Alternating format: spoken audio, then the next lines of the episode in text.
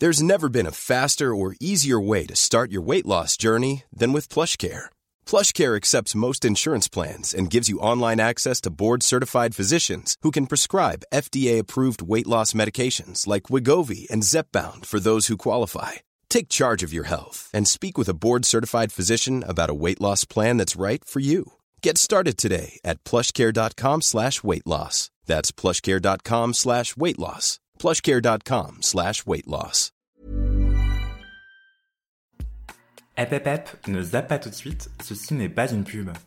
On n'est pas là pour te parler de notre eczéma, ni de notre célibat, mais du prochain événement d'extimité. Le samedi 28 mars 2020, à Paris, on organise une soirée entièrement gratuite autour des femmes en drague.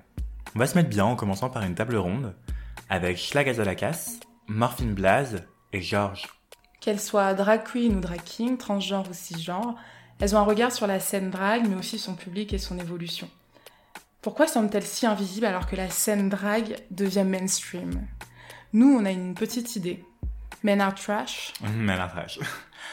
Après la réflexion, place à la fête. La table ronde sera suivie d'une performance de nos drag invités. Puis un DJ set de Mal, un collectif de trois meufs badass. Cette soirée gratuite a lieu dans le cadre du festival Pop Meuf, un événement féministe qui dure tout le mois de mars au pavillon des canaux. On vous donne donc rendez-vous le samedi 28 mars à 18h au 39 quai de Loire dans le 19e à Paris. Toutes les infos sont dans la description de cet épisode et sur nos réseaux, évidemment. Pour celles et ceux qui ne pourraient pas venir, pas de panique, vous pouvez aussi nous soutenir par des dons via notre PayPal, également en description. Lien qui fonctionne aussi pour celles et ceux qui peuvent venir, hein, d'ailleurs. On vous laisse donc avec votre épisode d'extimité, le thé est bouillant. Bonne, écoute. Donc moi c'est Morgan, j'ai 26 ans, je suis un homme queer, c'est-à-dire que je ne m'identifie ni comme hétérosexuel ni comme une personne cisgenre. J'ai, euh, je suis euh, juif du côté de, ma mère et euh, afrodescendant euh, cartéron camerounais du côté de, mon père. Je suis un, fier vegan, un fier féministe et un, un fier allié et j'ai été également diagnostiqué euh, pendant mon adolescence comme, euh, comme haut potentiel et du coup toutes ces identités-là se mélangent un petit peu. Euh, elles ont été un temps euh, assez difficiles à porter parce que c'était pas mal de, pression sur mes épaules. Et là je commence un petit peu tranquillement à, à, à, faire la paix avec tout ça. Est-ce que tu veux bien nous parler de ton enfance? Alors, euh, mon enfance a été, euh, somme toute, euh, plutôt joyeuse. Je grandis en région parisienne, élevé principalement par un système matriarcal, parce que je suis élevé par ma mère, par ma sœur, par la mère de ma sœur, par ma grand-mère. Et la figure un petit peu masculine que j'ai, c'est mon grand-père, mon grand-père maternel. Parce que bah, jusqu'à mes 6 ans, mes, parents étaient séparés. Donc du coup, je voyais mon père, mais voilà, une à deux fois par semaine. J'ai plus été élevé euh, par des femmes. Ouais, je définirais mon enfance comme une période somme toute assez, assez joyeuse, euh, bien qu'entachée par deux gros points noirs principalement. Le premier, euh, ça a été euh, finalement de vivre un peu en décalage avec, euh, avec les enfants de mon âge, parce que bah, j'avais l'impression de pas trop parler la même langue, d'être ouais, d'être un petit peu plus un petit peu plus grand dans ma tête, et, du coup ça a été compliqué pour moi au début de mes années scolaires de, de m'intégrer un petit peu avec, avec les, les voilà les, mes, mes petits camarades. Et quand est arrivé ce diagnostic à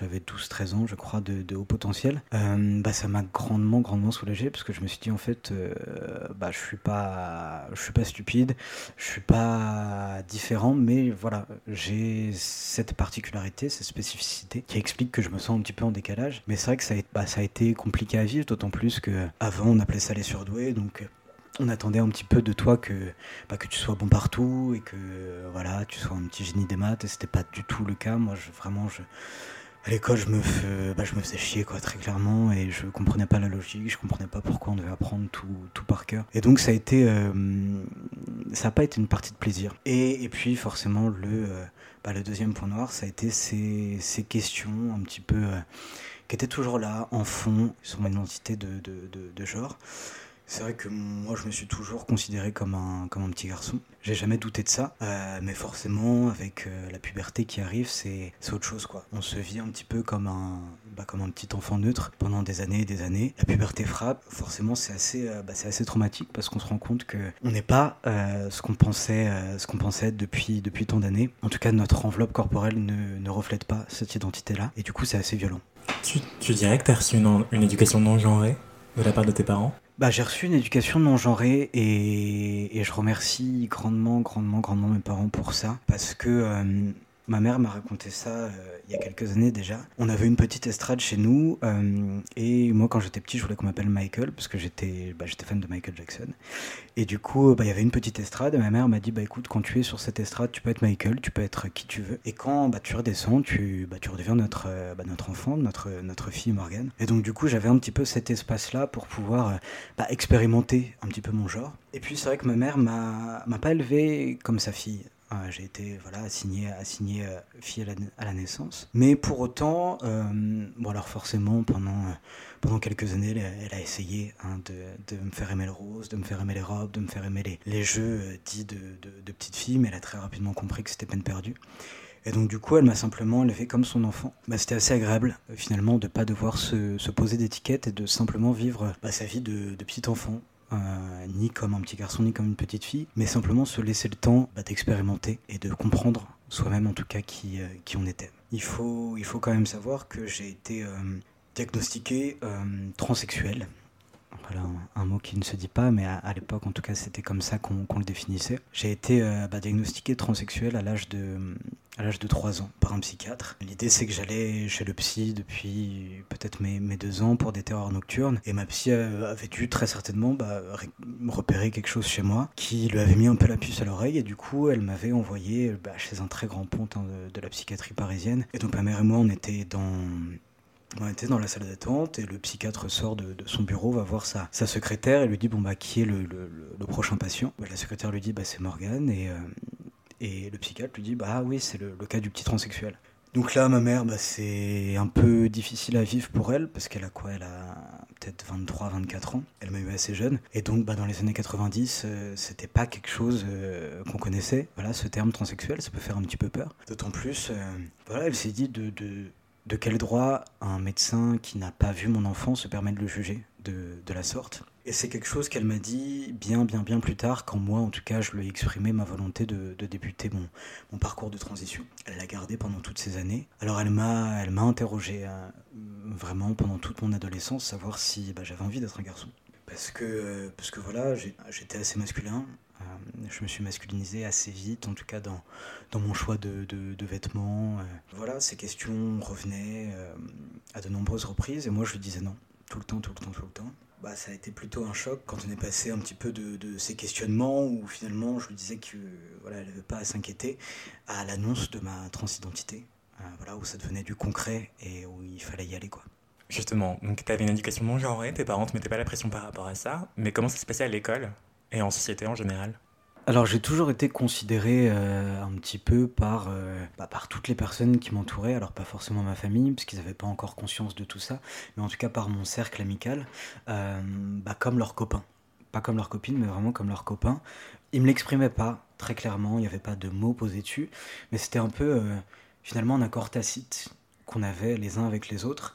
Je leur ai jamais moi exprimé ma volonté bah, de, faire ce parcours de transition. Néanmoins, je pense qu'ils avaient bah, repérer euh, déjà bah, l'homme en moi assez, assez rapidement, peut-être même plus rapidement que, moi. Bah, voilà, avec, euh, avec les garçons, j'avais des, discussions dites de, garçons, et avec, euh, et avec les filles, bah, voilà, j'étais bah, leur, j'étais leur pote, quoi, j'étais leur copain. Bah, C'était hyper, hyper agréable pour moi de pas devoir me justifier sur quoi que ce soit, de pas devoir me justifier, de pas devoir expliquer pourquoi euh, bah, il fallait euh, me considérer de la sorte, et simplement avec euh, nos, manières de penser d'enfant, voilà, c'est hyper fluide, c'est hyper naturel, c'est comme ça, c'est comme ça, et puis, et puis voilà, on t'accepte comme t'es. Et du coup, c'était vraiment un, bah, un espace dans lequel j'étais libre de pouvoir m'exprimer en, tant que, en tant que garçon et vivre bah, mon enfance et mon adolescence dans le genre, si ce n'est dans l'enveloppe corporelle, en tout cas dans l'identité de genre qui me convenait. On te laissait avoir l'expression de genre que tu voulais, mais est-ce que ça... Le fait que ta mère, notamment, te demande euh, régulièrement est-ce que tu as envie d'être un garçon, ça te mettait pas la puce à l'oreille par rapport à, à ton genre, en fait? Bah, c'est assez étrange parce que euh, pour le coup, je me suis jamais posé de questions. Moi, ma mère m'a beaucoup posé la question est-ce que tu veux être un garçon? Mais moi, de mon côté, je me suis jamais fait la réflexion, j'ai jamais fait d'introspection. En tout cas, jusqu'à ce que j'arrive à mettre un, mot dessus, qui arrivait un peu du jour au lendemain. Mais euh, jamais je me suis dit bah, ce que tu dis, c'est un peu incohérent au, vu de ton enveloppe corporelle qui, du coup, ne correspond pas à ton identité de, de genre. Mais c'est vrai que je pensais, je pense que bah, magiquement, après la puberté, ou en tout cas quand je serai adulte, que j'allais devenir un homme comme ça, un peu en claquant des doigts, que c'est simplement, j'avais une sorte d'étape transitoire où bah, pour le moment bah, j'étais dans cette enveloppe corporelle-là, mais qu'après, d'ici quelques années, bah, j'allais être euh, un papa, euh, un mari, euh, un homme dans la société.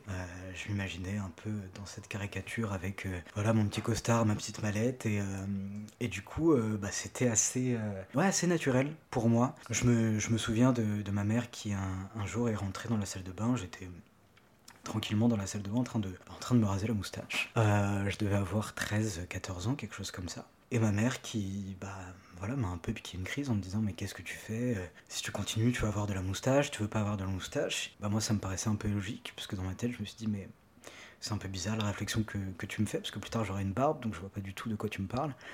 Et même à ce moment-là, je me suis pas dit que euh, bah, cette réflexion-là était, était bizarre, était étrange, parce que j'étais voilà, dans un, un, corps dit de, femme, mais je me suis pas dit, tiens, c'est bizarre que tu penses que d'ici quelques années, euh, comme par magie, tu auras de la barbe. Bah, j'ai pas fait plus de recherches que ça, en tout cas.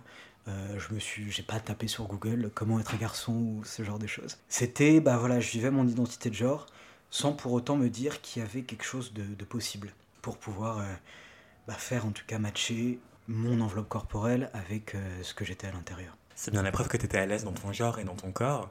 Tu, souffrais pas de dysphorie de genre, comme on dit euh Alors, euh, non. Pour répondre à ça, c'est pas un passage obligé de tout parcours de transidentité. je reviendrai sur moi plus tard, mais c'est vrai que c'est hyper important de, préciser ça, parce qu'on part du principe que tout parcours transidentitaire, bah forcément, s'apparente à une dysphorie de genre. En tout cas, qu'il faut ressentir de la dysphorie de genre pour être légitime en tant que personne transgenre. C'est pas du tout le cas. Alors pour ceux qui ne savent pas ce qu'est la dysphorie de genre, c'est la souffrance qui euh, du coup est amenée par le fait de pas se sentir en adéquation avec le genre qui nous a été assigné à la naissance. Bah, c'est vrai que ce terme-là fait assez débat dans la communauté parce que on parle encore une fois de souffrance. Bah, dans les médias, dans les films, dans les séries, c'est vrai que tous les personnages, euh, bah, tous les personnages trans bah, sont montrés et euh, bah, comme des personnages souffrants.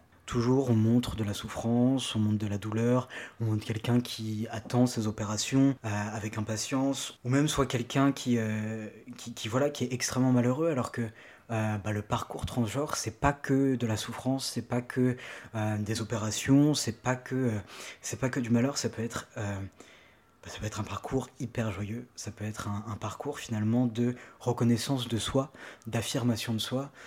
C'est hyper important de, de propager aussi un, message hyper positif par rapport à tout ça. Parce que c'est se reconnaître, se respecter dans son identité. Voilà, dire, se dire aux yeux du monde, dire voilà, je, suis un homme et va falloir faire avec. Bah, c'est hyper joyeux, je trouve, de pouvoir s'assumer euh, comme ça et puis euh, se vivre euh, dans l'identité de, de, genre bah, qui est réellement la nôtre. moi, c'est vrai que pendant toute, bah, toute mon enfance, j'ai pas ressenti de, dysphorie de genre particulièrement euh, parce que pour moi, j'étais pas forcément euh, dans le mauvais corps à cette époque. Voilà, si la société nous, nous imposait pas un modèle de corps masculin, un modèle de corps euh, féminin, est-ce que j'aurais besoin de faire tout ce parcours-là? J'en suis pas certain. Peut-être que finalement je suis, bah, je suis né dans la mauvaise société et pas dans le mauvais corps. Voilà, parce qu'il y a tous ces dictates patriarcales, virilistes, qui nous imposent un schéma corporel bah, qu'on a besoin de rentrer dans des cases, encore une fois, binaires, comme j'ai été élevé comme un, enfant assez neutre, bah, je ressentais pas euh, de dysphorie ou d'inadéquation avec mon corps à cette époque-là. Et c'est vraiment quand j'ai commencé à conscientiser les différences euh, imposées par la société, bien entendu, entre les hommes et les femmes, que là, la dysphorie a commencé, euh, à frapper à ma porte et où c'était plus, plus difficile pour moi parce que bah, ne serait-ce que ne serait-ce qu'aller à la plage, ça a commencé à être compliqué. Bah, je me demandais pourquoi Pourquoi moi j'avais pas simplement le, droit de, porter un, short de bain et que je devais porter un maillot de pièce et que je devais cacher mon corps. Et donc euh, toute cette euh, image hyper sexualisée de la femme, je l'ai un peu pris euh, bah, en pleine gueule au moment de la puberté. et c'est une image qui me convenait pas du tout. Et donc du coup j'ai pris conscience de mon schéma corporel à ce moment-là. Et donc j'ai eu la nécessité bah, de le changer pour pouvoir, bah, pour pouvoir matcher avec ce que je ressentais à l'intérieur avec le schéma corporel masculin imposé par la société, voilà, cette euh, virilité euh, hégémonique qui nous impose d'être euh, grand, beau, fort, musclé. bah, du coup, moi, j'ai eu besoin, ce qui n'est pas le cas vraiment de, de toutes les, les, personnes trans, parce que je pense qu'il y a autant de, de, personnes trans que de parcours différents. Et donc, moi, j'ai eu besoin, pour pouvoir me sentir en paix avec cette identité-là, bah, j'ai eu besoin de passer par plusieurs opérations, et aussi bien bah, physiques que sociales, pour pouvoir bah, être, euh, être bien dans mon identité d'homme. De, ouais, peut-être aussi pour avoir, euh, ouais, pour avoir une légitimité aussi aux yeux de la société pour que la société me regarde enfin comme un homme. Après, il y a tout, un éventail de parcours trans, tout un éventail de possibilités et de voies à prendre ou à ne pas prendre. Et l'idée, c'est que chacun fait comme il peut, chacun fait comme il veut, en fonction de ses besoins, de ses nécessités euh, quant à l'expression de, son identité de, de, de genre. Moi, j'ai eu besoin de passer par toutes ces opérations-là, mais encore une fois, c'est pas le cas pour tout le monde, et c'est ok, et c'est, on n'est pas plus légitime, plus ou moins légitime si on a fait ces opérations-là. En fait, cette attente sociétale est devenue un besoin personnel. Euh, tu as totalement intégré cette injonction à la masculinité. Ouais. Surtout en vrai, euh, c'est une période où tu es ado, donc euh, tu es influençable, et influencé, c'est normal. Voilà, trans, c'est un terme qui est parapluie pour désigner à la fois les trans bah, dits binaires qui, du coup, se reconnaissent dans le genre opposé à celui qui leur a été assigné à la naissance, et les trans dits non binaires qui, pour le coup, refusent de, euh, bah, de se mettre dans une ou l'autre des cases. Et donc, on n'est pas obligé de ressentir de la dysphorie, on n'est pas obligé euh, bah, voilà, de ne pas être OK avec l'enveloppe corporelle qui nous a été euh, donnée à la naissance. On n'est pas non plus obligé de passer par toutes les, euh, bah, les interventions chirurgicales pour pouvoir s'assumer dans son identité d'homme ou de femme. voilà, notre identité d'homme ou notre identité de femme ne se définit pas par rapport à ce qu'on a dans le slip et donc faire les interventions, on s'en fout quoi. À partir du moment où nous on est ok euh, avec ce qu'on est, avec ce qu'on renvoie, avec ce que la société nous renvoie, et qu'on est euh, plutôt en paix avec tout ça, euh, c'est le principal. Et on peut même envoyer la suspect par foutre et on n'a rien à faire de ce qu'elle pense de nous. Tout à fait. T'étais à l'aise dans ton genre, dans ton corps, jusqu'à ce que tu réalises ta transidentité. Et avant ça, comment est-ce que tu relationnais avec les autres d'un point de vue sentimental, romantique, voire sexuel? C'est vrai que je me suis d'abord assumée lesbienne, du coup, forcément, avant de m'assumer, euh, avant de m'assumer transgenre, j'étais une lesbienne vraiment hyper fière, c'est-à-dire que je, je, faisais un peu du militantisme avant l'heure, je le criais un peu sur tous les toits et j'assumais vraiment mon attirance euh, à l'époque pour, euh, bah, pour les femmes et c'était vraiment pas un secret pour personne et je m'en cachais pas du tout. Bah, j'ai toujours été finalement bah, une lesbienne assez masculine. C'est-à-dire que je suis jamais vraiment rentré dans les codes de la féminité, bah aussi bien du coup pré-transition euh, qu'après. J'ai toujours été euh, considéré un peu soit bah, comme un garçon manqué. Alors je déteste cette expression vraiment, mais c'est un peu euh, voilà comme si les femmes il leur manquait quelque, chose, à savoir bah, le génital, donc le, le, pénis, et que c'était du coup des, sous-hommes. Mais bon, ça c'est un, autre débat. C'est une, expression qui pile mais qui malheureusement est bien trop souvent utilisée. Et c'est d'ailleurs ce qu'on me renvoyait. Moi, quand j'étais enfant quand j'étais ado, voilà, j'étais un, petit garçon manqué bah, finalement, on m'a jamais euh, sous-considéré parce que je me suis jamais rapproché de la féminité, en fait. Que bah, j'ai même pas eu à faire de, de coming out à mes parents. Ils l'ont, en fait, ils l'ont trouvé euh, parce que voilà, quand j'étais euh, au collège, au lycée, je bavardais beaucoup et je bavardais aussi beaucoup par petits mots. Et donc je me changeais des, voilà, j'ai des petits mots avec euh, je sais plus qui, qui parlait d'une copine à moi de l'époque, et donc c'est un peu comme ça qu'ils l'ont découvert. Donc j'ai pas eu cette épreuve difficile du coming out. Bah, ça a été assez accepté euh, assez rapidement par l'intégralité de ma famille, excepté mon arrière-grand-mère euh, maternelle qui m'a qui m'avait dit à l'époque d'aller me faire exorciser. Mais je l'ai pris plutôt à la rigolade parce que voilà, elle était d'un certain âge et que voilà, c'était un, une autre époque, dirons-nous. Bah ouais, j'avais une vie sociale et en tout cas j'étais vachement plus extraverti que je ne le suis, que je ne suis actuellement. Je pense que j'étais heureux parce que c'était finalement une vie sentimentale qui était totalement assumée. En fait, mon identité était un peu une identité lesbienne. C'est-à-dire que j'étais euh, ni homme ni femme, il n'y avait pas d'identité de genre encore qui se posait à ce moment-là.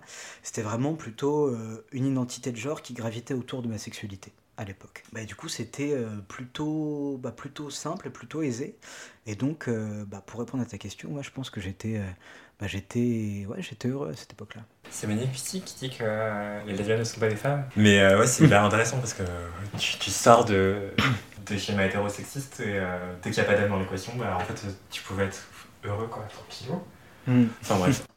Eh ben, on va mettre les pieds dans le plat de ta transidentité. Comment s'est passé ton, ton coming out trans Si t'en fait un d'ailleurs. J'ai pris conscience, moi, de ma transidentité, j'avais 16 ans. Pour vous expliquer un peu le, contexte, on était en, en Israël, euh, c'était le soir de l'anniversaire de ma grand-mère maternelle. On était tous au restaurant.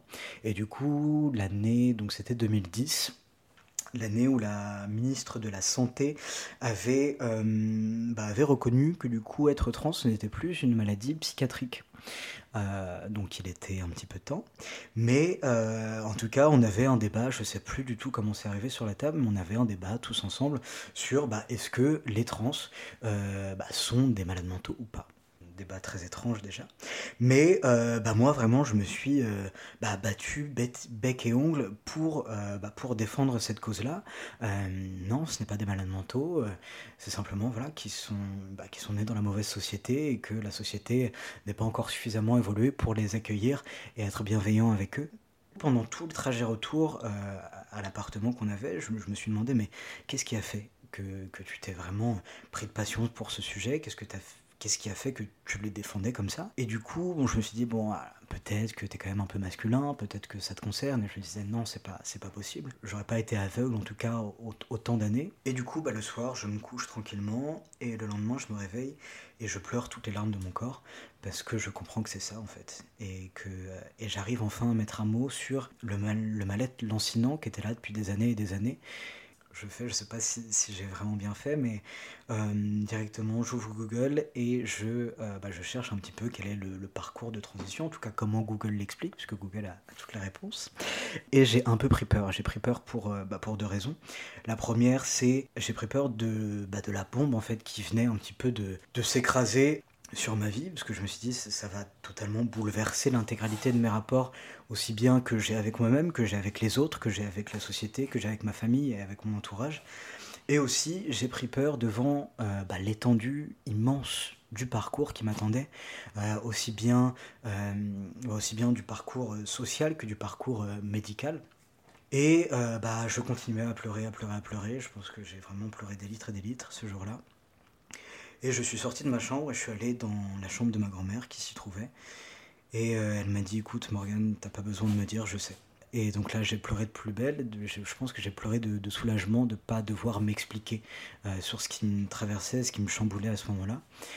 Et euh, là, ma mère est rentrée dans la chambre et bah, ça a été bah, une autre histoire parce que pour le coup, bah, elle ne savait pas du tout, elle ne s'attendait pas à, cette nouvelle-là euh, ce jour-ci. Et donc c'est ma grand-mère qui lui a expliqué un petit peu, parce que moi, bah, je pouvais pas euh, parler du tout, je pleurais beaucoup trop. Et donc ma grand-mère a essayé de lui expliquer avec ses mots elle. Et ma mère au début, elle a pas compris, elle a pas compris parce que bah, elle m'a posé plusieurs fois la question de est-ce que tu as envie d'être un homme? Et à chaque fois que je répondais non, je pense qu'au départ, elle s'est dit bon, c'est un peu une lubie d'adolescence. C'est vrai qu'à cette époque-là, on se cherche un peu au niveau de notre identité. Elle est lesbienne, elle est un petit peu masculine, donc euh, je pense qu'elle a fait cette, euh, cet amalgame-là à, l'époque. Et qu'elle s'est dit que voilà, ça me passerait très certainement pour le reste de, ma famille. Pour mon père, il en était hors de question quand je lui ai dit.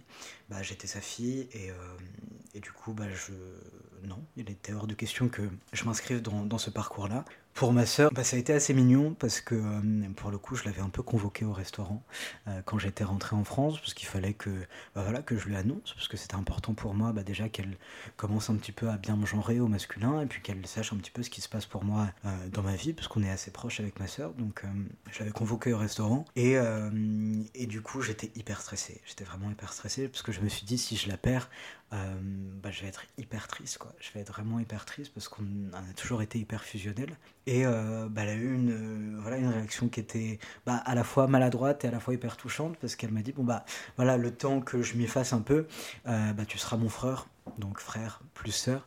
Et, euh, et, du coup, voilà, c'était une période de, transition où elle s'est adaptée, elle a essayé de, voilà, de faire des efforts, en tout cas pour essayer de me genrer au maximum au, masculin. Et, euh, et, voilà, maintenant, en tout cas, je suis son frère, il n'y a aucune espèce de souci. Pour les autres membres de ma famille, ça a été, euh, bah, ça a été assez naturel. Finalement, ils m'ont suivi. Et je, reconnais que j'ai énormément de chance parce que c'est vraiment pas le cas de, tous mes adelphes trans. Je considère vraiment ça comme un cadeau. Alors ça devrait pas être un cadeau parce que toutes les familles devraient être acceptantes et aimantes. Euh, néanmoins, euh, bah, il y en a beaucoup euh, qui bah, se font pas accepter par leur famille, qui se font renier. Et vraiment, je chéris l'acceptation qu'a eu, qu'a eu ma famille. Et c'est fou quand même de devoir considérer comme un cadeau l'amour de ses proches. Mais bah voilà, c'est comme ça. Avec mon père, ça a été compliqué pendant, pendant pas mal de temps. On a vécu, euh, bah, parce que du coup on vivait sous le même toit, mais on ne faisait que vivre sous le même toit. On a vécu en colocation, je dirais, pendant, euh, pendant les 6-8 mois, entre le temps du coup de mon annonce, de mon coming out, et le temps qu'ils se rendent compte un petit peu euh, bah, de ce que ça impliquait, finalement de ne pas me parler, parce qu'on se parlait pas du tout. On, vivait ensemble, mais il n'y avait pas de communication. Et Lady Gaga est arrivée.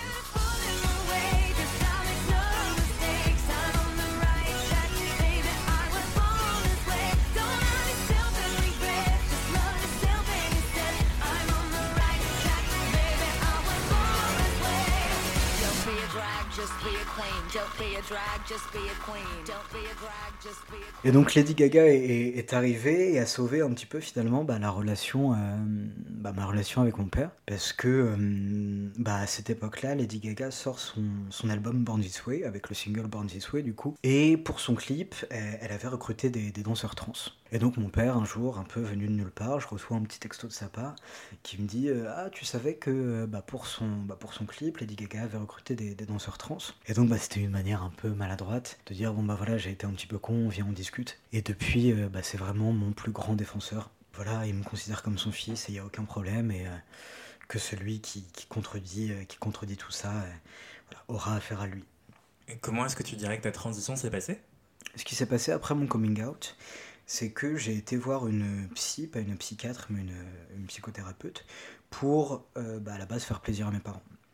Pour leur faire plaisir, tout simplement pour euh, bah, qu'ils comprennent que c'était pas une lubie, que c'était pas un fantasme d'adolescent, que ça allait pas passer dans euh, deux jours, deux mois ou, deux ans, et que c'était vraiment un mal-être profond et un véritable questionnement identitaire qu'il était nécessaire de prendre en compte. Du coup, bah, j'ai été voir cette psy qui a confirmé un petit peu tout ça. Mais ce qui s'est passé, c'est que mes parents n'en ont rien fait. Donc pendant des mois, il y avait ce diagnostic, si on peut appeler ça un diagnostic, ou en tout cas ce, cette confirmation de, de, la psy qui, était là, qui était validée. Et ça a été archi souffrant pour moi parce que bah, je me disais, je leur ai exprimé quand même mon mal-être, je leur ai exprimé ma volonté de me lancer dans ce parcours-là, et surtout... Euh, bah, le fait que c'était bah, légitime et qu'il fallait, faire quelque chose. Il y a même une professionnelle qui a validé euh, ma pensée. Et euh, bah, ils n'en ont rien fait et pendant plusieurs mois et c'est devenu assez, euh, compliqué à gérer au quotidien, d'autant plus que à cette époque-là j'étais encore au lycée et qu'à mon lycée les profs avaient la fâcheuse habitude de nous appeler monsieur et mademoiselle.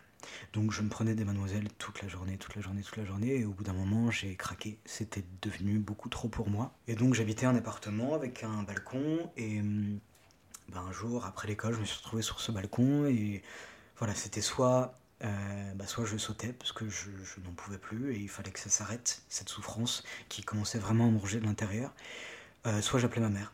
Et du coup, bah, comme je suis encore là, j'ai appelé ma mère. Et euh, je pense qu'à ce moment-là, elle a compris euh, bah, qu'il fallait qu'elle agisse.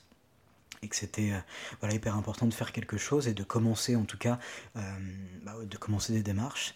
Et le lendemain, c'était le 2 février, je m'en souviens, parce que le 2 février, c'est le jour de ma conception. Et le jour de ma conception, du coup, elle m'a laissé une très belle lettre avant de partir travailler qui disait en gros, bah voilà, parfois la nature se trompe, euh, c'est ce qui s'est passé avec toi, et euh, bah maintenant va-vie et deviens, et je te suis, et on y va, et on est ensemble. Et bah, c'était un soulagement parce que j'avais aussi besoin de cette reconnaissance de la part de ma mère, une reconnaissance à la fois de mon identité et de ma souffrance. Et du coup, cette, bah, cette lettre-là est venue vraiment penser beaucoup, beaucoup de blessures.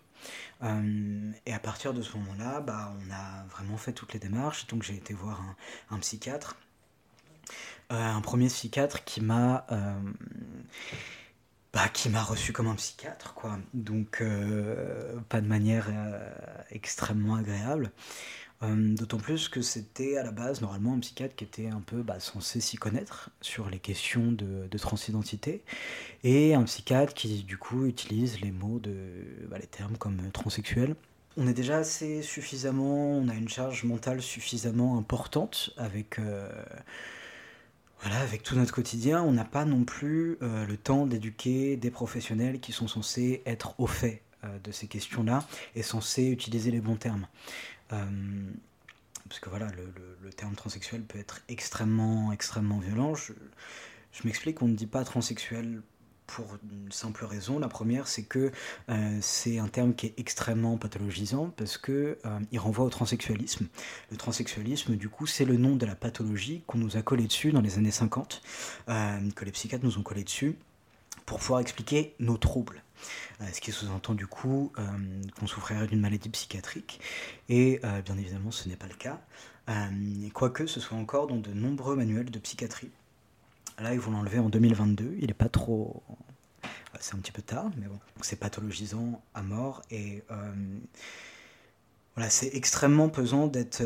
bah déjà, voilà, on est regardé un petit peu comme des bêtes de foire, et si en plus, bah, on est des malades mentaux, ça rajoute euh, ça rajoute de la pression au niveau de la société. C'est un terme aussi qui renvoie beaucoup, beaucoup euh, bah, au sexuel et du coup qui nous hypersexualise. Bah, et c'est pas du tout l'image qu'on a envie de, renvoyer. Il nous hypersexualise pourquoi? Parce que euh, forcément il y a l'amalgame que aussi toute personne trans est TDS.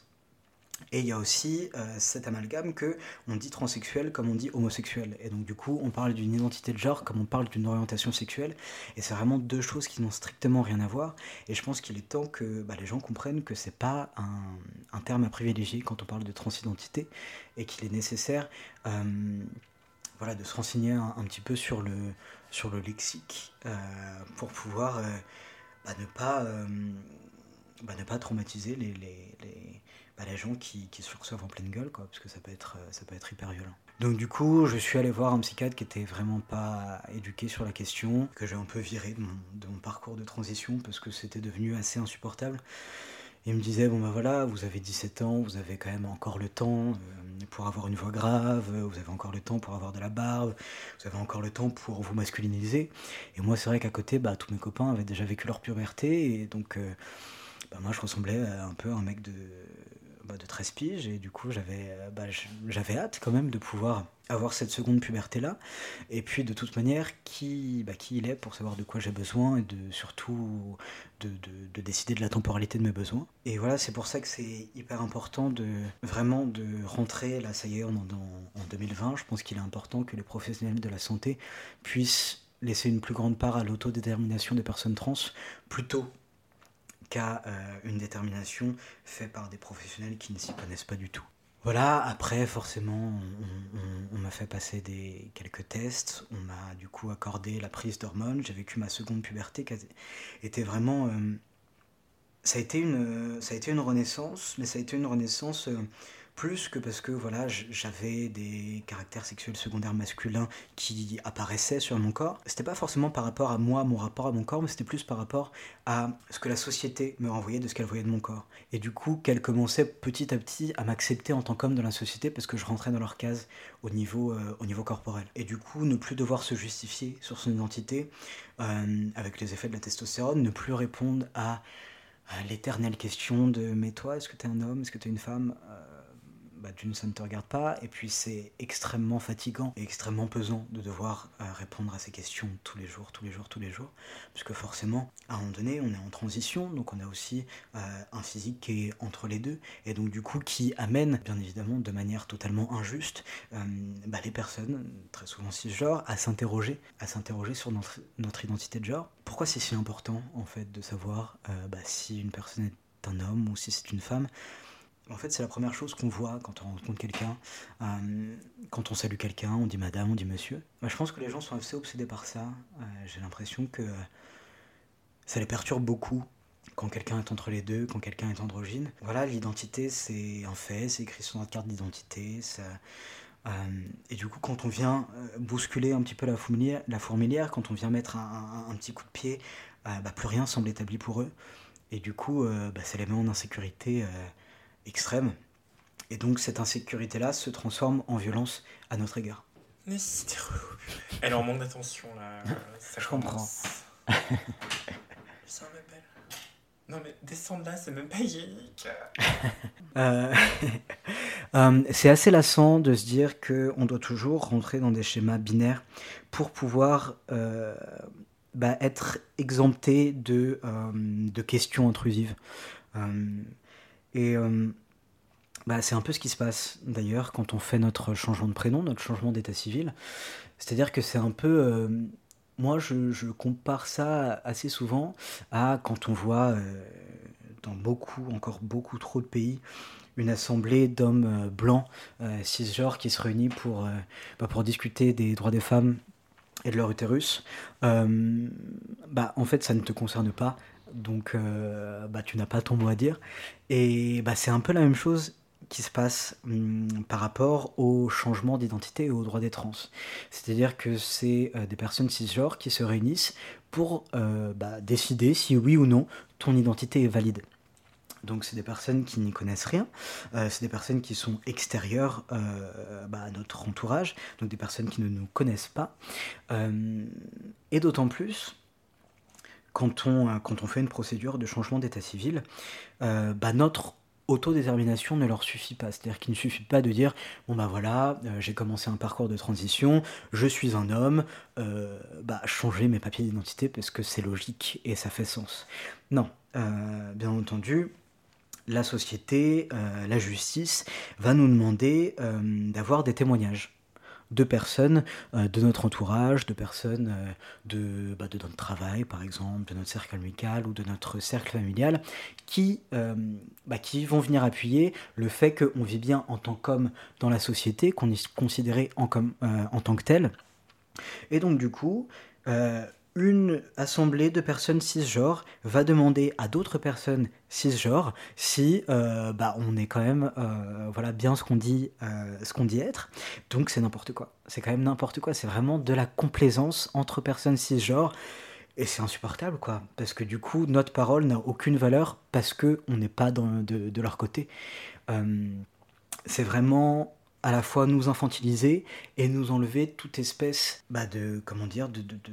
agentivité d'indépendance de... ouais bah c'est, ouais c'est à, la fois nous infantiliser à la fois nous nous enlever toute espèce de euh, d'indépendance. En fait c'est pas à nous de choisir qui on est c'est à eux de se réunir et de choisir notre place.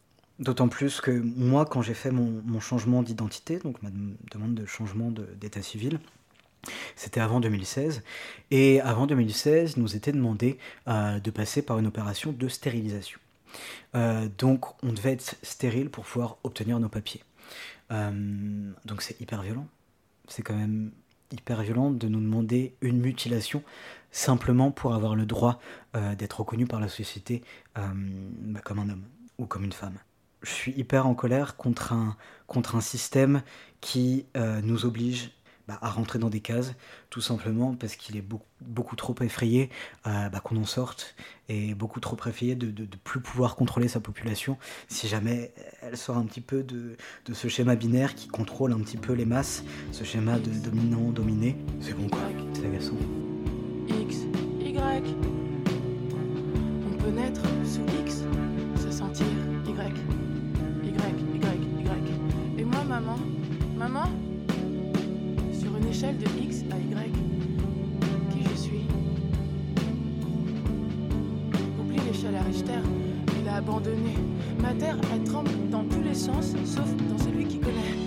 X, X, X, X, j'ai coupé mon corps en deux. Fallait que je comprenne avec mes yeux qu'est-ce que j'ai vu. Je suis pas possible à trier. X, X, X, X, je me suis perdu dans des supermarchés. À chercher quoi? À chercher quoi?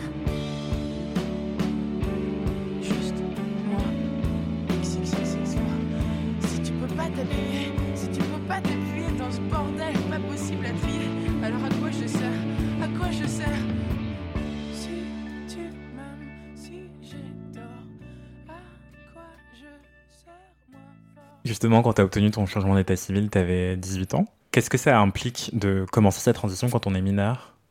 Alors, euh, il faut savoir qu'en France, euh, c'est encore très difficile de démarrer sa transition quand on n'est pas majeur. Parce qu'ils partent du principe que bah, un enfant ne peut pas être sûr de son identité. Euh, donc du coup, bah, il faut forcément qu'un adulte, donc à savoir une autorité parentale, accompagne euh, le jeune pour pouvoir euh, attester de, euh, bah, de la véracité de ce qu'il est en train de dire. La véracité, enfin je veux dire, elle est en nous, peu importe l'âge qu'on a. Je pense qu'il n'y a personne de mieux placé que nous pour savoir qui on est. Sauf que, bah voilà, l'État part du principe que tant qu'on n'a pas 18 ans, on ne sait pas ce qu'on dit, on ne sait pas ce qu'on fait, on ne sait pas qui on est. Euh, donc il y a encore trop peu de services qui acceptent de prendre en charge les personnes mineures. Euh, moi, c'est vrai que j'ai eu plutôt pas mal de chance euh, par rapport à ça, parce que comme j'ai réalisé que j'étais trans, j'avais 16 ans, j'ai réussi par un miracle et parce que j'ai rencontré le bon psychiatre qui, lui, savait bien faire son travail à obtenir les hormones à 17 ans, donc avant ma majorité. Mais du coup, euh, bah, pour ceux qui se rendent compte bien avant, euh, bah, c'est hyper souffrant parce qu'ils sont pas pris en charge. Ils sont pas écoutés, ils sont pas pris en charge. Moi, quand j'ai réussi à obtenir mon, changement d'état civil, ça a été vraiment un soulagement parce que c'est une galère au quotidien. Quand t'as pas tes papiers, euh, bah, c'est un peu comme si t'étais sans papier finalement parce que on t'accuse tout le temps, tout le temps, bah, d'avoir volé l'identité de quelqu'un d'autre. C'est-à-dire que par exemple, pour des, gestes, des activités du quotidien qui, somme toute, paraissent assez anodines et sont faits bah, sans réfléchir par la plupart des personnes dans la société, nous, en tant que trans, en tout cas quand on n'a pas nos papiers, bah, euh, c'est des activités auxquelles il faut qu'on réfléchisse en amont.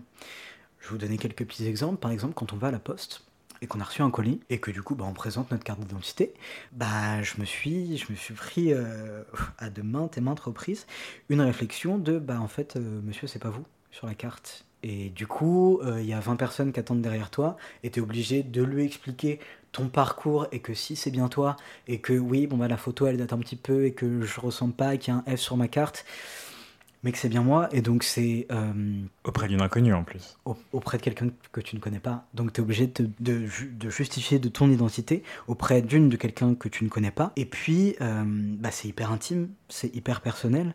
Et, et du coup, tu es obligé d'étaler ta vie comme ça dans un endroit public. Simplement parce que euh, bah, la justice ne t'a pas encore accordé euh, ce petit M sur ta carte et que du coup on pense que tu as totalement euh, bah, volé la carte de, quelqu'un d'autre et bah, on n'a pas que ça à foutre.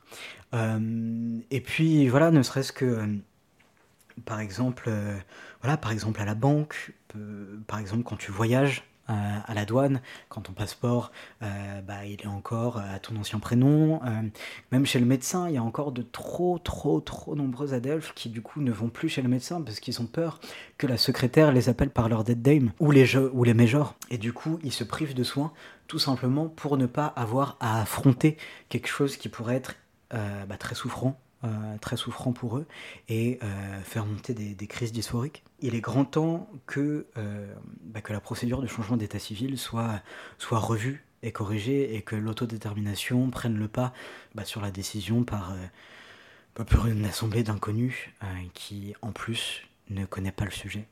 Voilà, après, après forcément mon changement d'état civil, j'ai fait les opérations parce que j'avais besoin de les faire. Ça s'est pas forcément très bien passé pour moi, j'ai eu pas mal de complications à chaque fois. Euh, néanmoins, je bah, je regrette pas, parce que voilà, je considère vraiment les, les 5, 6, 7 ans de parcours que, j'ai vécu comme un parcours du, du combattant. Parce que, euh, parce que ça a été des galères, aussi bien sociales qu'administratives que euh, médicales. Mais je considère que je serais très certainement pas l'homme que je suis aujourd'hui et j'aurais très certainement pris d'autres euh, directions. Si j'avais pas eu tout ça, je pense que ça m'a aussi renforcé. Jamais je me suis dit je vais abandonner, jamais je me suis dit il n'a jamais été question d'abandon parce que voilà, pour moi il était nécessaire d'aller jusqu'au bout et de me prouver en tout cas que je pouvais aller, aller jusqu'au bout. Bien évidemment j'ai été hyper entouré et c'est aussi la, la, force de tout cet entourage qui m'a bah, m'a porté et je les en remercie encore. En parlant d'entourage, est-ce que ça a une influence sur ta vie sentimentale? Alors j'ai rencontré la femme avec qui je suis euh, actuellement depuis bah, cette année ça va faire 10 ans, donc ça fait un sacré bail. Euh, je l'ai rencontrée 6 mois avant de débuter mon parcours. C'est-à-dire que moi j'étais bah, en première, euh, j'avais retapé ma première et elle venait d'un autre lycée, donc c'est-à-dire qu'elle ne me connaissait pas avant. Bah, dès que je l'ai rencontrée, il n'y a pas eu aucune espèce de once de doute pour elle. J'étais un garçon. Elle pensait d'ailleurs même que j'étais un garçon cisgenre alors que j'étais pas du tout, euh, du tout sous traitement hormonal ou ce genre de choses, mais pour elle, ça, ça coulait de source. Et même, euh, bah, du coup, les personnes qui n'étaient pas encore forcément au courant de, de, mes démarches pour commencer le parcours identitaire, qui m'avaient du coup connu euh, pré-transition, bah, qui me disaient, elle, bah, elle allait les voir et leur disait, mais en fait, je ne comprends pas pourquoi bah, vous lui dites elle alors que c'est un, bah, alors que c'est un garçon. Bah, c'est la première personne qui m'a considéré comme un homme. Elle m'accompagne, elle m'a accompagné vraiment pendant tout mon parcours de transition.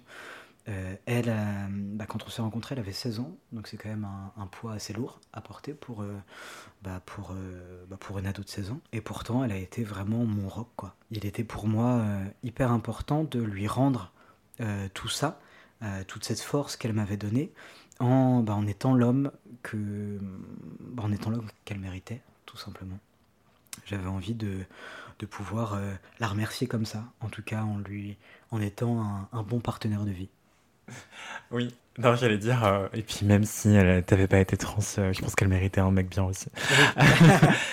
t'as débuté ta transition à une période charnière où t'allais bientôt passer le bac, t'as retapé ta première et t'allais débuter tes études supérieures éventuelles? Est-ce que ça a eu un impact sur le métier que tu te rêvais de faire et sur le futur que tu t'imaginais? Tout à fait, bah, ça a un peu bouleversé, bouleversé mes plans. J'ai commencé ma transition, donc ce qui impliquait finalement des changements aussi bien administratifs que physiques, avec la prise d'hormones, avec les, avec les chirurgies. Bah, C'était un corps en transformation tardive. Donc du coup, il a fallu que bah, moi, je m'adapte à mon nouveau schéma corporel à une époque, comme tu le dis, qui était, bah, qui était charnière, parce qu'il y avait pas mal d'enjeux à cette époque-là. Euh, on me demande à 18 ans de savoir ce que tu as envie de faire. Essayer de devenir qui j'étais et en même temps de savoir qui j'avais envie de devenir professionnellement, bah, c'était un peu de questionnement qui, euh, bah, demandait beaucoup, beaucoup de réflexion. Alors, les choix que j'ai faits à cette époque-là, en tout cas au niveau professionnel, sont pas du, du tout. Euh, bah, je fais pas du tout le même métier aujourd'hui hein, par rapport au métier auquel je me destinais euh, à 18 ans. Euh, C'est-à-dire que j'ai commencé par faire de la pub, euh, de la prod, bosser pour des émissions comme The Voice, ce genre de choses. Et bah, au bout d'un moment, je me suis rendu compte que c'était pas ce qui me plaisait forcément, c'est-à-dire que ça manquait cruellement de lien à l'autre. Et j'avais vraiment besoin d'un métier où je pouvais être euh, en contact et en relation avec les gens. Et là, c'était extrêmement superficiel. Au même moment que ma phalloplastie, euh, donc la dernière intervention chirurgicale que j'ai fait par rapport à mon parcours, qui pour le coup c'est... Voilà, j'ai eu pas mal de... J'ai eu pas mal de complications post-opératoires et à ce moment-là, pendant deux ans, à peu près, j'ai euh, bah, oscillé entre, euh, entre les hôpitaux et les périodes de convalescence. Du coup, ça m'a donné aussi deux ans euh, pour me permettre de réfléchir un petit peu sur moi-même, sur ce que j'avais vraiment envie de faire, sur qui je voulais devenir, sur la voie professionnelle que je voulais choisir et sur le sens en tout cas que je voulais donner à mon métier. Et du coup, bah, je suis un peu euh, passé du tout au tout parce que bah, je me suis orienté après vers des études de, psy, donc qui n'ont rien à voir et qui pour le coup me correspondent euh, beaucoup mieux. Mais c'est vrai que socialement, ça a été difficile parce que bah, j'étais en études supérieures, sauf que bah, je ratais pas mal de cours mm, au vu des hospitalisations. Et donc, bah, au niveau de la sociabilisation, je ne pouvais pas vraiment avoir une, bah, une vie de jeune de mon âge, je ne pouvais pas profiter, je ne pouvais pas être insouciant parce qu'il y avait toujours ce parcours en fond qui, bah, m'imposait. Euh, qui m'imposait des choses et qui m'empêchait de, vivre pas mal d'expériences euh, au vu de mon âge. Voilà. Donc j'ai. Je dirais pas que j'ai perdu une partie de ma jeunesse parce que ça m'a permis d'être finalement euh, pleinement moi, mais je dirais que j'ai peut-être raté quelques expériences après, j'essaie de, me rattraper, euh, de me rattraper maintenant. Mais voilà, c'était une, période qui a été socialement compliquée parce que forcément, après c'était auto-infligé, mais il y avait beaucoup, beaucoup d'ostracisation. J'étais vraiment assez, assez seul à, cette période-là parce que, parce que je pouvais pas sortir, je pouvais voir personne. C'était vraiment hôpitaux, hôpitaux, hôpitaux. Ouais, ça a laissé quelques, quelques petites séquelles, je dirais. Le corps nu sur le sol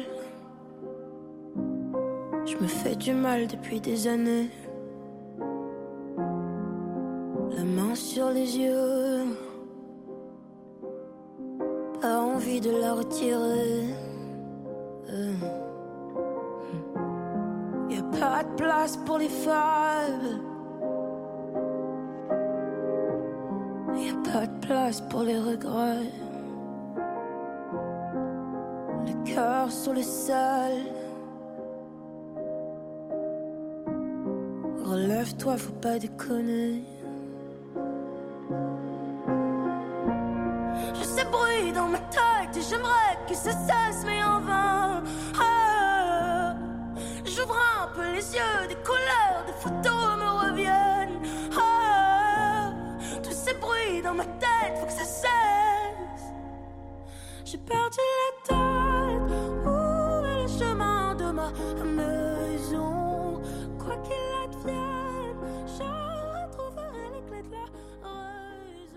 Le fait que tu aies une copine qui était nouvelle dans le lycée, qui t'a tout de suite euh, perçu comme un garçon, et le fait que, en même temps, à côté de ça, tu avais absolument envie de passer par des opérations physiques, euh, qu'est-ce que ça dit de ton passing et qu'est-ce que ça dit de l'injonction que tu avais intégrée peut-être euh, de ce que c'est qu'être un homme?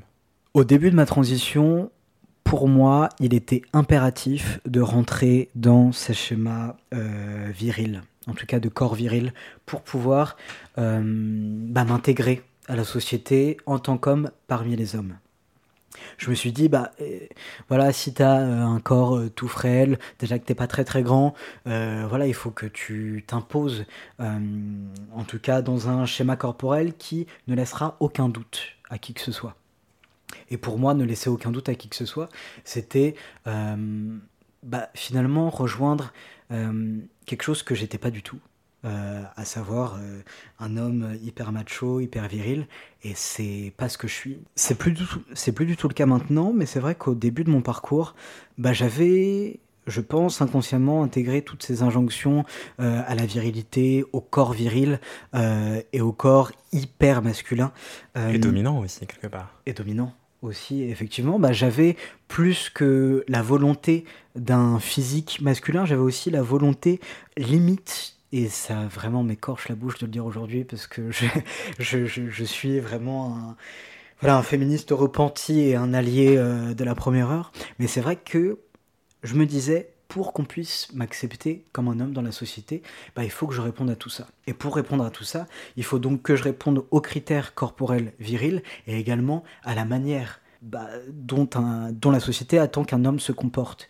Et donc, je le reconnais et je m'en veux terriblement, mais j'ai euh, bah, eu des comportements pour être voilà un peu considérés comme macho à l'époque, parce que je me suis dit bah voilà à un moment donné pour te faire reconnaître par la société, il faut que tu poses tes couilles sur la table. Sauf que euh, bah, je me suis rendu compte, alors ça m'a pris, ça m'a pris des années, euh, voilà, de déconstruction un petit peu de tout ce mythe viril je me suis rendu compte que bah, on pouvait les laisser dans notre slip et que c'était très très bien comme ça. Pendant des années, j'ai vraiment essayé de ressembler à quelque chose que je n'étais pas, parce que intrinsèquement, je suis pas comme ça du tout. Et maintenant, je dirais que, en tout cas, l'homme que je suis, que j'aspire à, devenir, c'est voilà assumer toute cette pluralité de, de, de, masculin et de féminin. Euh, parler de masculinité avec un S, euh, voilà, plurielle, singulière et, merveilleuse. Et puis surtout, voilà, être un homme, c'est être une femme aussi, être ok avec ça. Et euh, voilà, ça a été tout un, travail de, déconstruction. Néanmoins, j'avais l'impression à l'époque qu'il fallait que j'ai un cis-passing. petite traduction du coup, cis-passing, c'est le fait d'être considéré comme une personne cisgenre au premier coup d'œil. Et du coup, je me suis dit, bon, bah, il faut que j'ai un cis-passing pour pouvoir euh, bah, être accepté et être reconnu euh, par la société comme un homme. Et ce qui. Voilà, aujourd'hui, ça me passe un peu au-dessus. Mais, euh, mais malheureusement, c'était mes, mes- mes- mes croyances de l'époque. ouais. Dans quelle mesure le fait que ça te passe un peu au-dessus, c'est aussi lié au fait que tu sois une personne trans masculine en fait, que tu sois un homme et que du coup ton passing il est peut-être plus facile à atteindre? Ouais.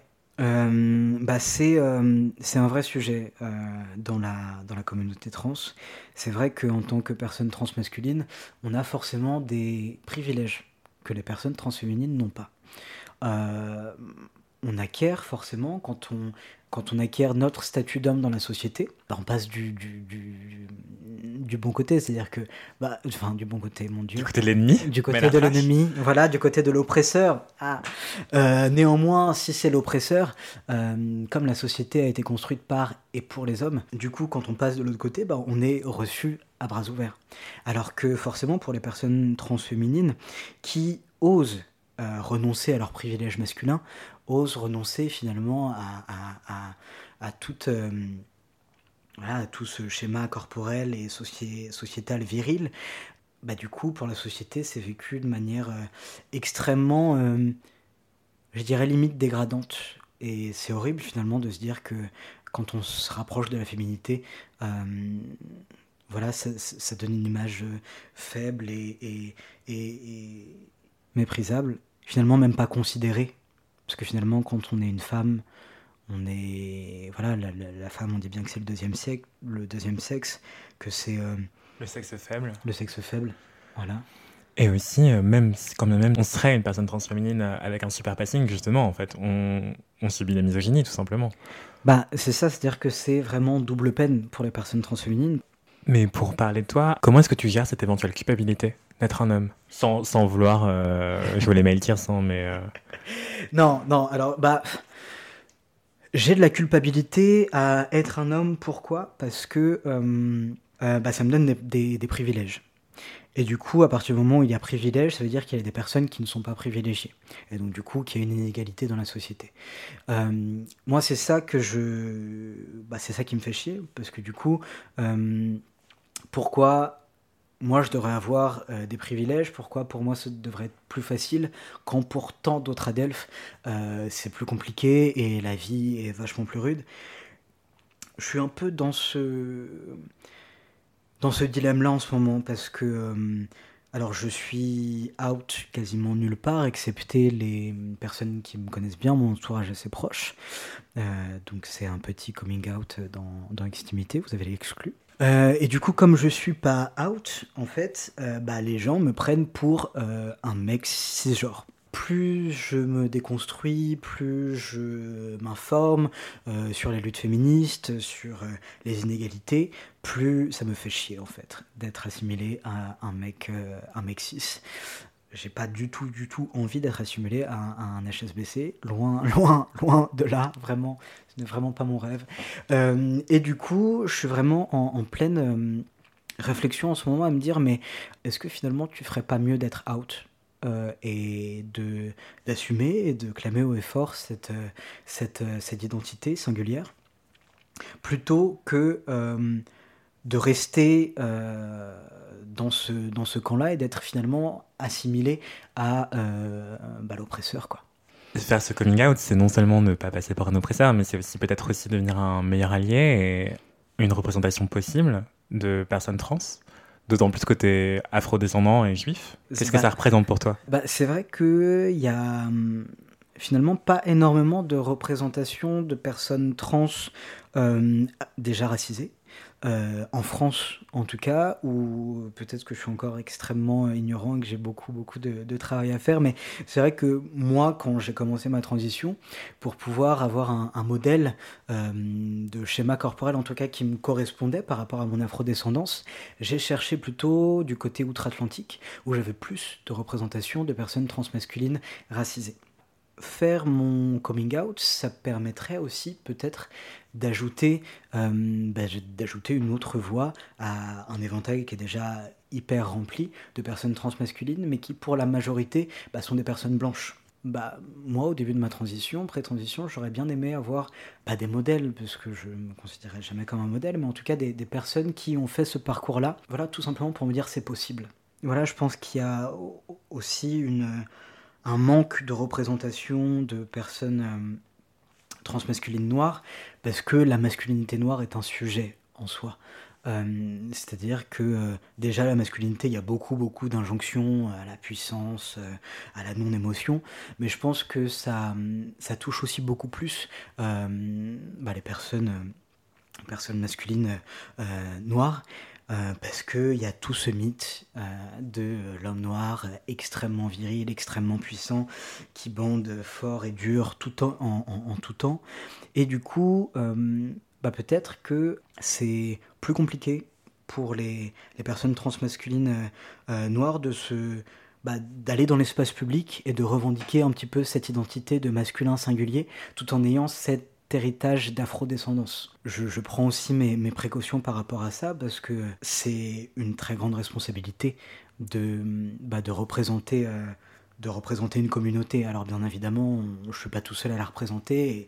Il y a tout un tas d'autres personnes qui euh, ont déjà commencé le combat et apportent une représentation extrêmement positive de, la communauté, du parcours et de la pluralité des discours. Néanmoins, c'est vrai que voilà, il faut faire attention à, ce qu'on dit, attention à, ce qu'on renvoie, euh, pour pouvoir euh, permettre aussi bien euh, aux personnes de la communauté de, bah, trouver un soutien, de trouver des alliés, mm, mais aussi bien aux personnes qui ne sont pas bah, dans la communauté, finalement à, donner une bonne image à donner une bonne image de la transidentité, euh, et, tout simplement pouvoir planter des petites graines un petit peu aussi dans le paysage cisgenre, leur montrer qu'un dialogue est possible et qu'une qu'une sortie de la binarité est envisageable. Et c'est en même temps assez triste qu'on ait une telle injonction à l'exemplarité, en fait. Quand on est une personne LGBT+, euh, a fortiori racisée, euh, on ne devrait pas avoir à prouver notre humanité à qui que ce soit, notre respectabilité à qui que ce soit. Tout le monde mérite le respect. Et à quel point est-ce que c'est important pour toi d'être psy aujourd'hui, après toute cette errance médicale entre les mains de psychothérapeutes, de psychologues et de psychiatres qui t'ont plus ou moins bien traité? Alors aujourd'hui, j'ai deux activités principales qui, euh, bah, qui me tiennent vraiment au cœur. La première, mon métier de sexothérapeute, de psychothérapeute. Euh, j'ai vraiment envie de pouvoir offrir euh, bah, aussi bien aux personnes cis qu'aux personnes trans finalement, un, un, espace suffisamment safe et suffisamment bienveillant euh, dans laquelle leur identité sera jamais remise en cause.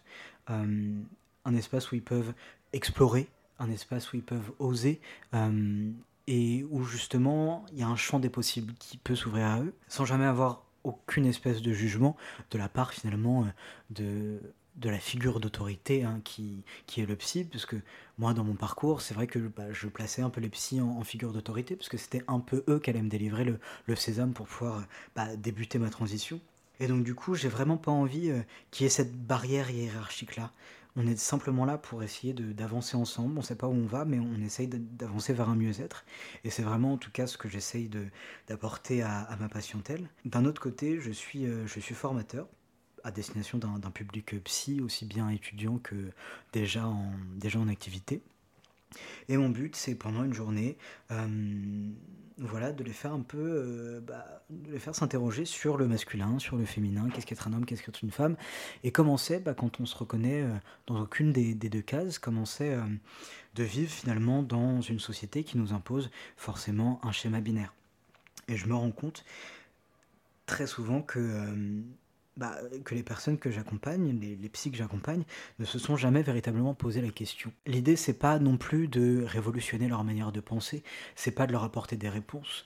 De toute manière, je leur dis bien, en début de, session que je suis pas là pour leur apporter des réponses, mais justement pour qu'ils repartent avec des questions.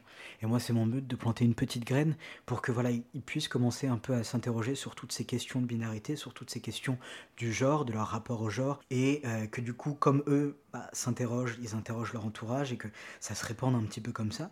Et si je peux apporter ma petite pierre à l'édifice, juste en faisant ça et en, en leur expliquant comment, euh, bah, comment recevoir euh, au mieux les personnes queer dans leur cabinet avec leurs questionnements, euh, bah, je, suis, hyper fier de pouvoir, euh, bah, de pouvoir juste euh, voilà, les, amener à, se dire qu'un autre, autre monde est possible et que euh, je pense que l'être humain est suffisamment intelligent et suffisamment créatif pour se dire qu'il n'y a pas que de cases et que même s'il y a des cases, ça reste que des lignes et qu'on peut les briser et que on s'en fout quoi, soyons qui on veut et euh, à partir du moment où on se respecte les uns les autres et que On a le droit de dépasser. Et c'est quoi la sexothérapie? Moi je suis euh, psychothérapeute formé à, à la sexothérapie et donc l'idée c'est qu'un sexothérapeute reçoit dans son cabinet euh, bah, aussi bien des personnes seules euh, que des personnes en couple. Euh, donc voilà, on peut venir seul ou à plusieurs à partir du moment où bah, la personne s'interroge et a bah, soit s'interroge, soit des questionnements, soit une véritable problématique concernant sa sexualité. Sexualité, on n'entend pas forcément rapport sexuel, mais on peut entendre rapport à son genre, rapport à son corps, rapport à son moi désirant, rapport à son plaisir. Et du coup, bah, je permets simplement euh, à la personne de s'interroger. euh, à partir du moment où euh, la problématique n'est pas médicale, à savoir si c'est pas voilà, un dysfonctionnement qui est dû qui est dû à une cause génétique ou à une cause pathologique. L'idée, c'est bah, d'accompagner le patient dans l'exploration de ces questionnements-là, et puis qu'il puisse trouver les réponses à l'occasion de, de notre présence. Quoi. C'est un peu sex education en fait.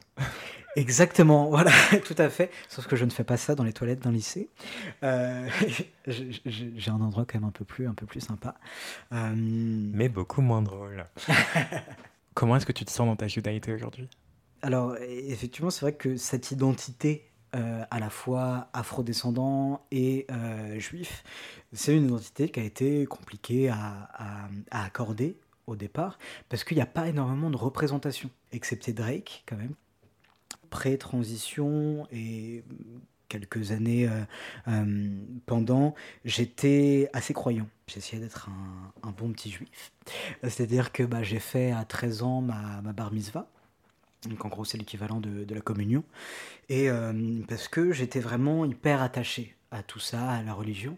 Et c'est vrai que euh, je ne sais pas si c'est mes lectures, je ne sais pas si c'est ma formation euh, de psychothérapeute qui, qui me fait euh, me questionner un petit peu plus euh, sur ces sujets-là et un petit peu ouvrir mes horizons. Mais maintenant c'est vrai que bah, je crois, je crois plus en Dieu. Euh, je crois plus en Dieu parce que je suis persuadé que on, demande à Dieu finalement ce qu'on se sent pas capable de faire et que euh, et qu'au contraire moi je serais plus partisan de dire qu'on a chacun une petite part divine en nous et que on est chacun capable de déplacer des montagnes tant qu'on a la volonté. Au début de ma transition, j'ai voulu quand même aller voir le rabbin qui avait pratiqué ma bar mitzvah pour pouvoir lui demander euh, bah, finalement de me valider en tant qu'homme. J'avais été validé dans la société par la société en tant qu'homme. Maintenant, je ressentais le besoin de me faire valider dans la religion en tant qu'homme. Euh, parce que euh, à l'époque, bah, je voulais me marier à la synagogue. Et donc, du coup, pour pouvoir se marier à la synagogue, il faut avoir un certificat qui atteste de ta judaïté. Et pour, pour avoir un certificat qui atteste de ta judaïté, il faut pouvoir avoir sa bar mitzvah. Sauf que moi, à l'époque, quand j'avais 13 ans, bah, j'ai fait ma bat mitzvah, c'est-à-dire l'équivalent féminin. Et du coup, il fallait qu'il puisse me changer ce certificat-là pour que je puisse être reconnu comme un homme. Et donc j'ai eu un entretien euh, qui s'est somme toute plutôt bien passé, que bah il m'a pas mégenré. Donc euh, je partais moi avec de grosses a priori en me disant bon c'est quand même un homme de religion, donc très certainement que euh, voilà parce que Dieu dans la Bible dit qu'il ne faut pas toucher à son corps, qu'il ne faut pas faire de modifications. Et là j'en avais fait légèrement. Et franchement il a été assez bienveillant. Il m'a il m'a genré correctement. Sauf que très rapidement a été mis sur la table euh, les opérations. Euh, et il voulait avoir des certificats médicaux pour s'assurer que j'avais bien fait les opérations, que j'avais bien un taux de testostérone de mon cul. Et en fait, euh, bah moi, je totalement déconnecté à partir de ce moment-là parce que, euh, bah en fait, ce n'est ni mes opérations ni mon taux d'hormones qui euh, va venir justifier mon identité, D'autant plus que ça ne te regarde pas, quelconque autorité que, que, tu sois, pour pouvoir valider mon identité. Je te demandais simplement de changer un papier. Ça a été une rupture assez assez nette à ce moment-là, parce que j'avais pas envie de, perpétuer, euh, de perpétuer ça. Et donc voilà, maintenant je suis dans le respect des traditions, parce que voilà, je, viens aussi d'une famille de déportés, donc c'est vrai que euh, l'idée c'est aussi de passer l'héritage, euh, mais je pars du principe qu'on n'est pas forcément obligé de bien pratiquer la religion pour pouvoir bah, tout simplement euh, euh, passer cet héritage, passer ce, ce poids de l'histoire à nos enfants et expliquer euh, les traditions et, et, la culture juive sans pour autant faire Shabbat tous les vendredis. Quoi. Et quand tu te regardes dans le miroir aujourd'hui, qu'est-ce que tu vois? Je vois tout un tas de choses. Je vois pas mal d'héritage d'un peu partout. Je vois un, bah, un, véritable métissage au sens large du, du, du terme.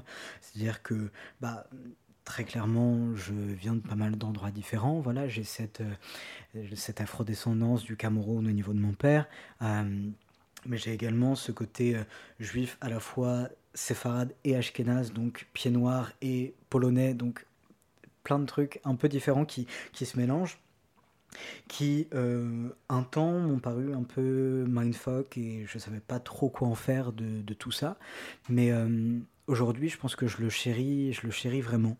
Euh, après c'est vrai que j'ai toujours été plus à l'aise avec euh, le côté juif que le côté afrodescendant, mais tout simplement parce que euh, bah, j'ai pas été élevé dans cette culture-là, c'est-à-dire que la passation s'est pas faite, puisque mon père, il a connu, euh, bah, il a connu son père quand il avait 40 ans, donc il a été vraiment au contact de ses origines bien bien tard, et donc bah, la transmission père-fils ne s'est pas faite à cet endroit-là. J'ai rarement souffert de racisme tout au long de ma vie. J'ai dû être quoi, euh, arrêté par la police pour un contrôle une à deux fois au cours de mes 26 années d'existence. Donc je me considère quand même comme chanceux. Ouais, et dans le miroir, je pense que je j'essaye de faire la paix un peu avec, euh, avec euh, mon schéma corporel. Ça a été compliqué au début parce que forcément, euh, comme je le disais tout à l'heure, je...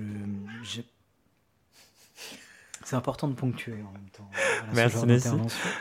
Euh, ouais, non, comme je le disais tout à l'heure, j'ai, euh, bah, j'ai, voilà, je sais pas si j'ai envie de d'aller à la salle de sport parce que la société me dit que je dois aller à la salle de sport pour avoir un, un corps viril, ou si c'est une volonté véritable de ma part.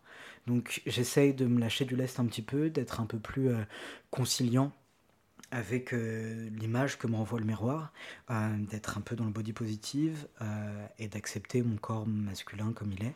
mais c'est un cheminement qui est encore en, en, en, cours de travail. Il y a un truc qui... Enfin, pardon, tu as dit que tu avais fait l'expérience de deux contrôles. C'était avant ou après transition? C'était après transition. Qu'est-ce que ça dit, ça?